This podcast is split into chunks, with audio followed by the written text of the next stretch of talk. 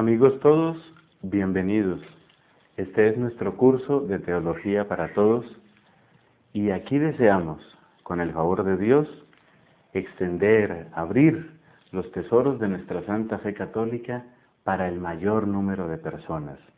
Un curso de teología básica en el que, lección por lección, deseamos unirnos más de afecto y de pensamiento con nuestra Santa Iglesia.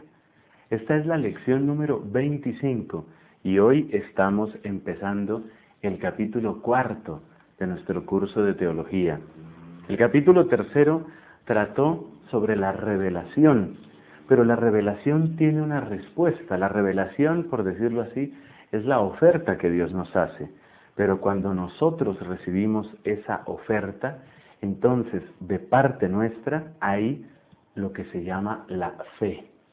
La fe en cuanto respuesta a la revelación. Ese es el tema general de nuestro capítulo cuarto, de manera que hablaremos sobre la fe, pero no sobre la fe en general, sino sobre la fe en cuanto respuesta a la revelación. son, ese es el marco general del capítulo cuarto.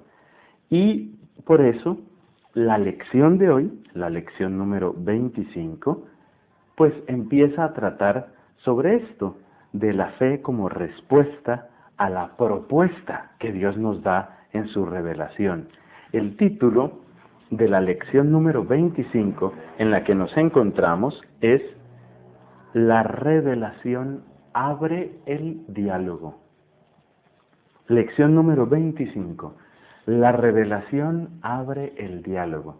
Y con esta lección 25 empezamos nuestro capítulo cuarto que tratará todo él sobre la fe, la fe como nuestra manera de responder a la revelación de Dios. Encomendemos este capítulo cuarto y esta lección número 25, encomendémoslos al amor, a la intercesión de la Santísima Virgen María. Ella nos ha venido acompañando, ella que sabe como nadie del peregrinar en la fe, está con nosotros y nos acompaña para ayudarnos a comprender y a recibir en nuestro corazón la enseñanza de la Iglesia. Dios te salve María, llena eres de gracia, el Señor es contigo, bendita tú eres entre todas las mujeres, y bendito es el fruto de tu vientre Jesús. Santa María, Madre de Dios, ruega por nosotros pecadores, ahora y en la hora de nuestra muerte. Amén. En el nombre del Padre y del Hijo y del Espíritu Santo. Amén. Indudablemente, amigos, la palabra fundamental en esta lección número 25 es la palabra diálogo. Tal vez nos imaginamos la revelación como una comunicación que Dios establece, pero quizá pensamos esa comunicación únicamente en una dirección, es decir, de Dios hacia nosotros, Dios que nos habla. En realidad, la revelación es algo más profundo y también es más cercano a nuestra vida.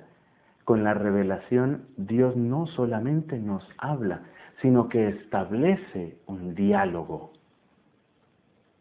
Vamos a la primera tesis del día de hoy y yo creo que el Señor nos irá iluminando cómo es que queremos em, comprender un poco esto de la fe. La primera afirmación, la primera tesis del día de hoy dice así, Dios no nos trata como objetos inanimados Dios no nos trata como objetos inanimados. Punto seguido.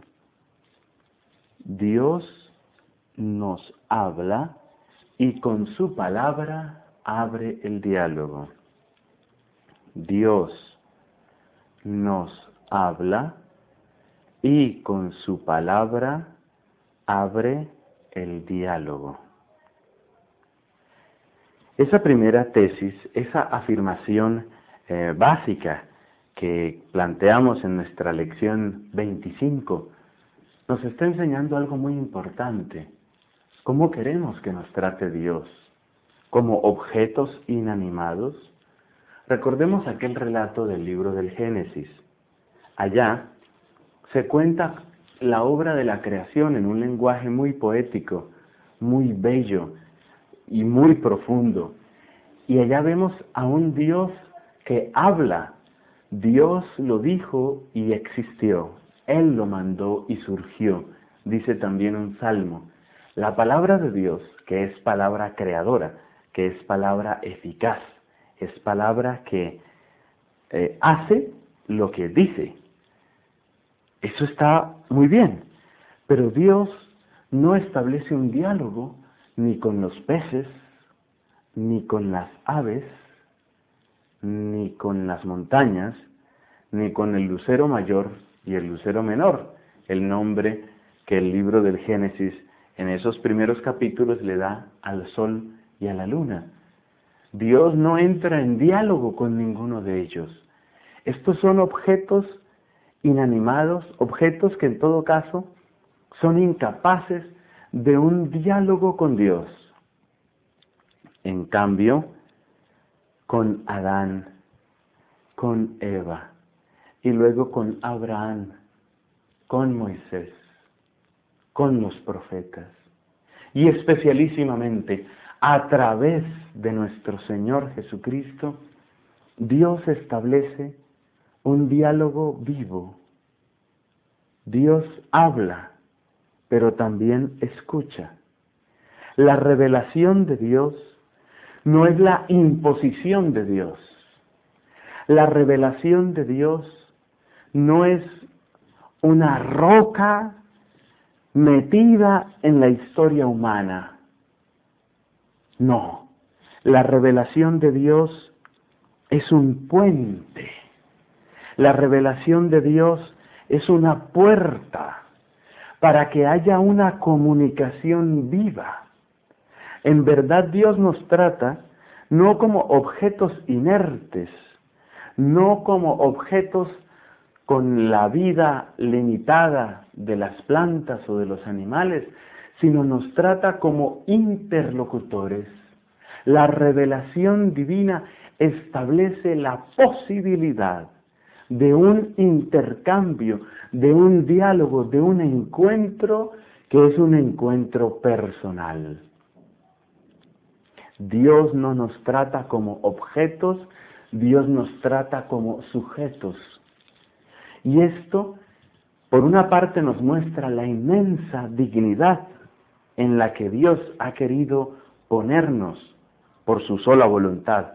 Pero por otro lado, nos muestra nuestra tremenda responsabilidad, porque si Dios se impusiera, pues se le obedecería, aunque fuera por fuerza.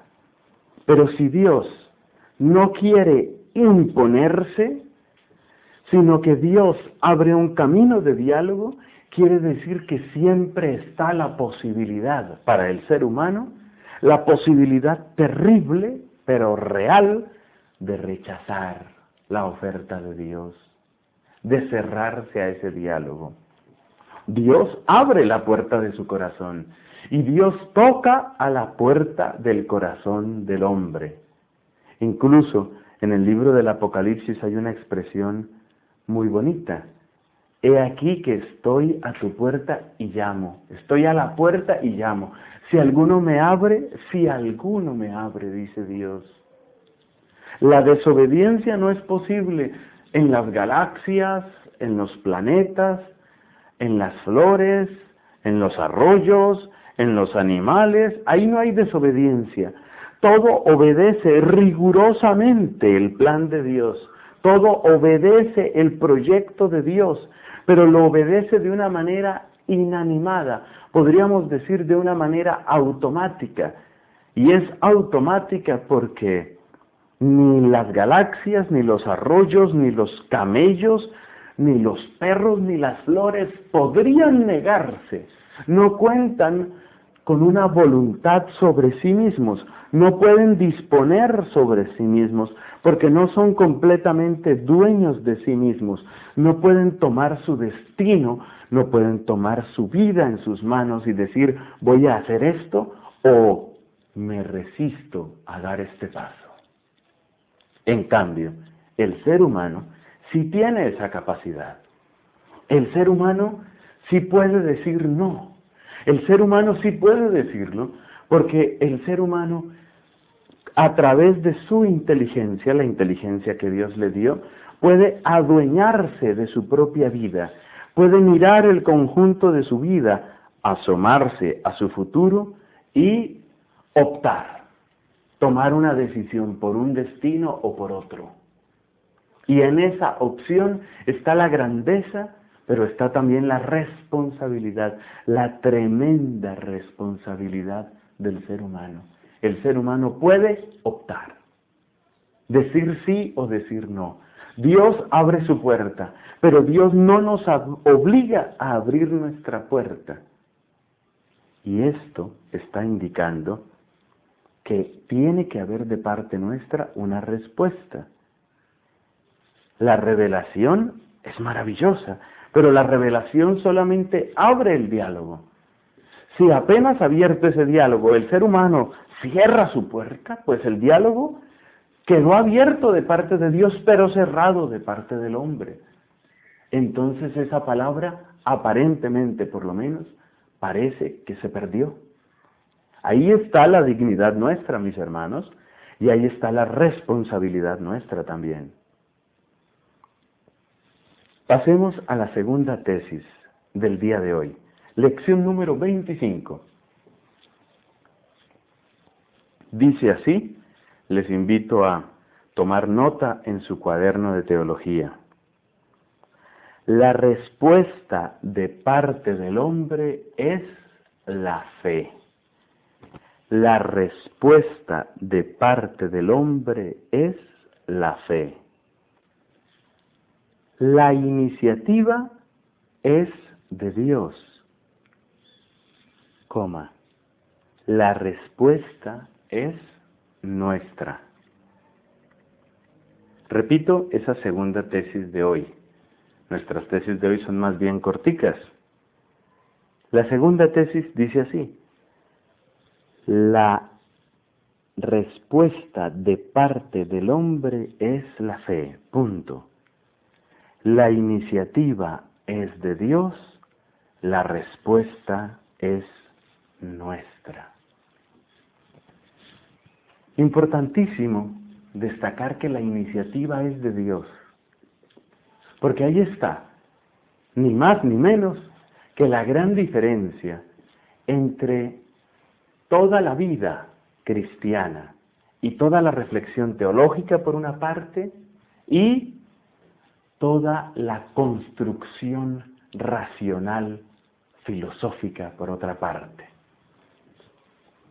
El filósofo se siente en cierto modo dueño de su filosofía, porque todas las afirmaciones a las que llega son construcciones, son construcciones de su esfuerzo, son el término de mm, su trabajo, mientras que la teología que tiene su base, su raíz en la revelación, no tiene en esa revelación, no tiene el fruto de su esfuerzo, sino más bien un regalo. Como ya lo comentábamos al hablar de la revelación como revelación en el Espíritu, pues se trata de un regalo. Es Dios el que ha salido al encuentro del hombre. La iniciativa es de Dios y la base sobre la que se apoya toda la vida cristiana es una base de gracia y por lo tanto es una base de agradecimiento, una base de gratitud, es una base de gozoso, de gozosa experiencia de regalo. ¿Por qué? Porque la iniciativa es de Dios. Pero esa iniciativa divina no reemplaza el momento en el que el ser humano tiene que dar su respuesta. Un gran santo de nuestra iglesia, San Agustín de Hipona, dijo una frase que es bonita y que es muy cierta. Dijo, Dios que te creó sin ti, no te salvará sin ti. Dios te creó sin ti. Porque claro, ninguno de nosotros se ha creado a sí mismo. Pero Dios no te salvará sin ti. Ahí está la relación entre la creación y la salvación. En la salvación, claro está, la iniciativa parte de Dios, pero Dios no reemplaza la respuesta nuestra. Dios nos puede dar fuerza, Dios nos puede dar gracia, Dios nos puede impulsar para que nosotros demos una respuesta. Pero finalmente hay un momento en el que más allá o después de todos los regalos que Dios nos haya concedido, también nosotros resolvemos, también nosotros decidimos. Y en ese momento en el que nosotros decidimos, lamentable y dolorosamente podemos tomar una mala decisión, porque podemos cerrarle la puerta a Dios. Y en ese caso, cuando nosotros cerramos la puerta a Dios, entonces la revelación, la iniciativa, la propuesta de Dios queda delante de nosotros, pero ineficaz para nosotros. Es como una persona que estuviera pasando graves necesidades con su familia y un amigo le dice, mira, en tu cuenta del banco he depositado, qué sé yo, 500 mil dólares. He depositado 200 mil o un millón de dólares para que tengas ahí en tu cuenta. Acabo de depositarte eso, para que salgas de este momento, para que puedas superar esta tragedia, este dolor y la situación de hambre y de deudas y de necesidad que estás pasando. Ahí está, está depositado ahí en tu banco, está ahí en tu cuenta corriente, está eso, lo acabo de hacer, está disponible para que tú utilices ese dinero. Ahí está la iniciativa del amigo, pero ¿qué tal que el otro diga, no, yo prefiero no mirar ese saldo y yo prefiero no tocar esa cuenta y yo prefiero no meterme con eso y por favor no me vuelvas a hablar. Claro que esa sería una locura, pero amigos, no es una locura menor que la locura que nosotros cometemos cuando le cerramos la puerta a Dios. Porque lo que Dios nos ha dado es infinitamente mayor que cualquier número de dólares o de pesos o de sucres o de cruceros o de francos. Lo que Dios nos ha dado es muchísimo más grande que todo eso. Lo que Dios nos ha dado es inmenso y es una cuenta que está a nuestro favor. Lo que Dios nos ha revelado especialmente con la vida, la muerte y la resurrección de Jesucristo, lo que Dios nos ha ofrecido es infinito, es incalculable y está ahí a nuestra disposición, pero lamentablemente sí hay personas que toman la actitud de este señor tonto y dicen, no, yo no quiero mirar ese saldo, es decir, yo no quiero saber lo que Dios ha hecho por mí. Y yo no quiero retirar ese dinero, es decir, yo no quiero aprovechar el amor de Dios para mi vida y la de mi familia. Y no me vuelvas a hablar de eso, porque esta gente dice, y yo no quiero escuchar más predicaciones, y yo no quiero saber más de Dios. Por eso, la revelación abre el diálogo. Dios propone pero Dios no se impone. Está en nosotros también abrir la puerta, recibir el regalo. Mira el saldo de tu cuenta. Mira lo que Dios ha hecho por ti y aprovechalo a tu favor. Eso es lo que nosotros logramos con la fe. Es a través de la fe como nosotros nos asomamos a mirar el saldo de nuestra cuenta, es decir, nos atrevemos a mirar lo que Dios ha hecho por nosotros y a aceptarlo en nuestra vida. La fe es en primer lugar la aceptación, la acogida que el ser humano hace de la maravillosa revelación que Dios le ofrece. La fe es en primer lugar la respuesta. Se supone que una respuesta agradecida, jubilosa, una respuesta entusiasta y llena de vida, respuesta de amor a la oferta de amor que Dios le ha dado en la revelación. Y así podemos pasar a nuestra tercera tesis del día de hoy. Estamos en la lección 25, que lleva por título La revelación abre el diálogo. Y estamos planteando cómo Dios en su revelación quiere tender un puente hacia nosotros, pero nos corresponde también a nosotros caminar por ese puente. Así le hablaba, por ejemplo, Dios nuestro Padre a Santa Catalina de Siena. Ahí está el puente, hay que caminar por ese puente. Y ese puente, en los escritos de Santa Catalina de Siena, tiene nombre propio. Ese puente se llama Jesucristo. Vamos pues a la tercera tesis del día de hoy.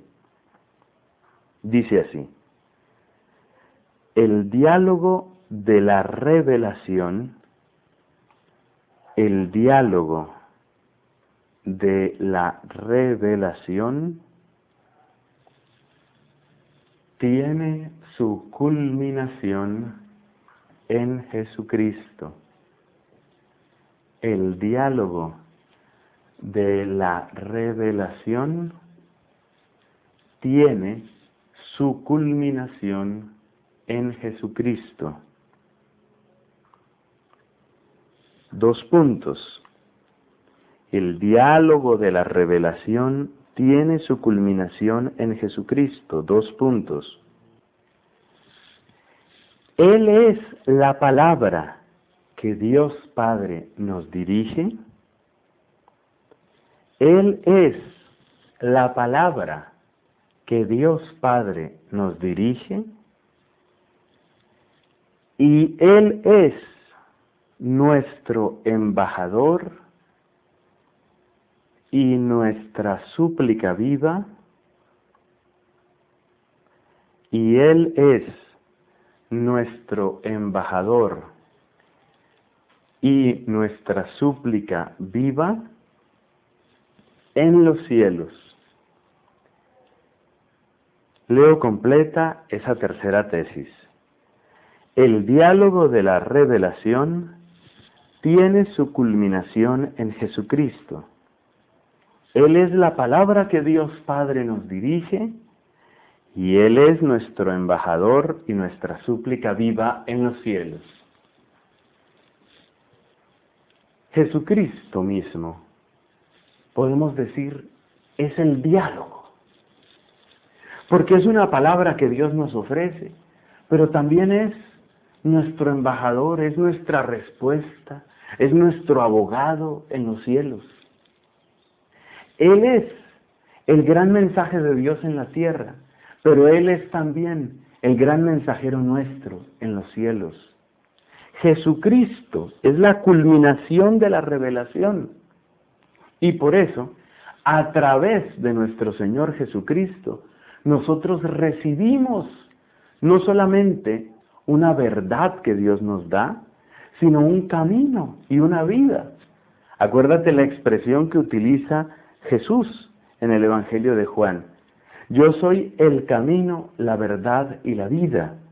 Y estas tres expresiones conviene no separarlas. No es una verdad que yo recibo como el que entiende un teorema de geometría o como el que se aprende la lista de los presidentes de Colombia o de Estados Unidos. No es una verdad así, que queda aprendida y ya quedó todo hecho. Es una verdad que hace camino, es una verdad que camina con nosotros, es una verdad dinámica en la que Dios se mostró y se muestra y se mostrará, como dice el libro del Apocalipsis. Jesucristo en el Apocalipsis se presenta como aquel que era, que es y como el que ha de venir. Es una verdad dinámica, es una verdad vital, es una verdad en camino. Y por eso, mis hermanos, En Jesucristo encontramos la plenitud de la revelación y a través de Jesucristo encontramos y tenemos acceso a Dios Padre, como muy bien nos dice San Pablo en la carta a los Efesios. Qué hermoso descubrir una revelación así. No es una imposición de Dios, sino una oferta de Dios que puede recibir y que quiere recibir nuestra respuesta generosa con la fe. Gloria al Padre y al Hijo y al Espíritu Santo, como era en el principio, ahora y siempre, por los siglos de los siglos. Amén.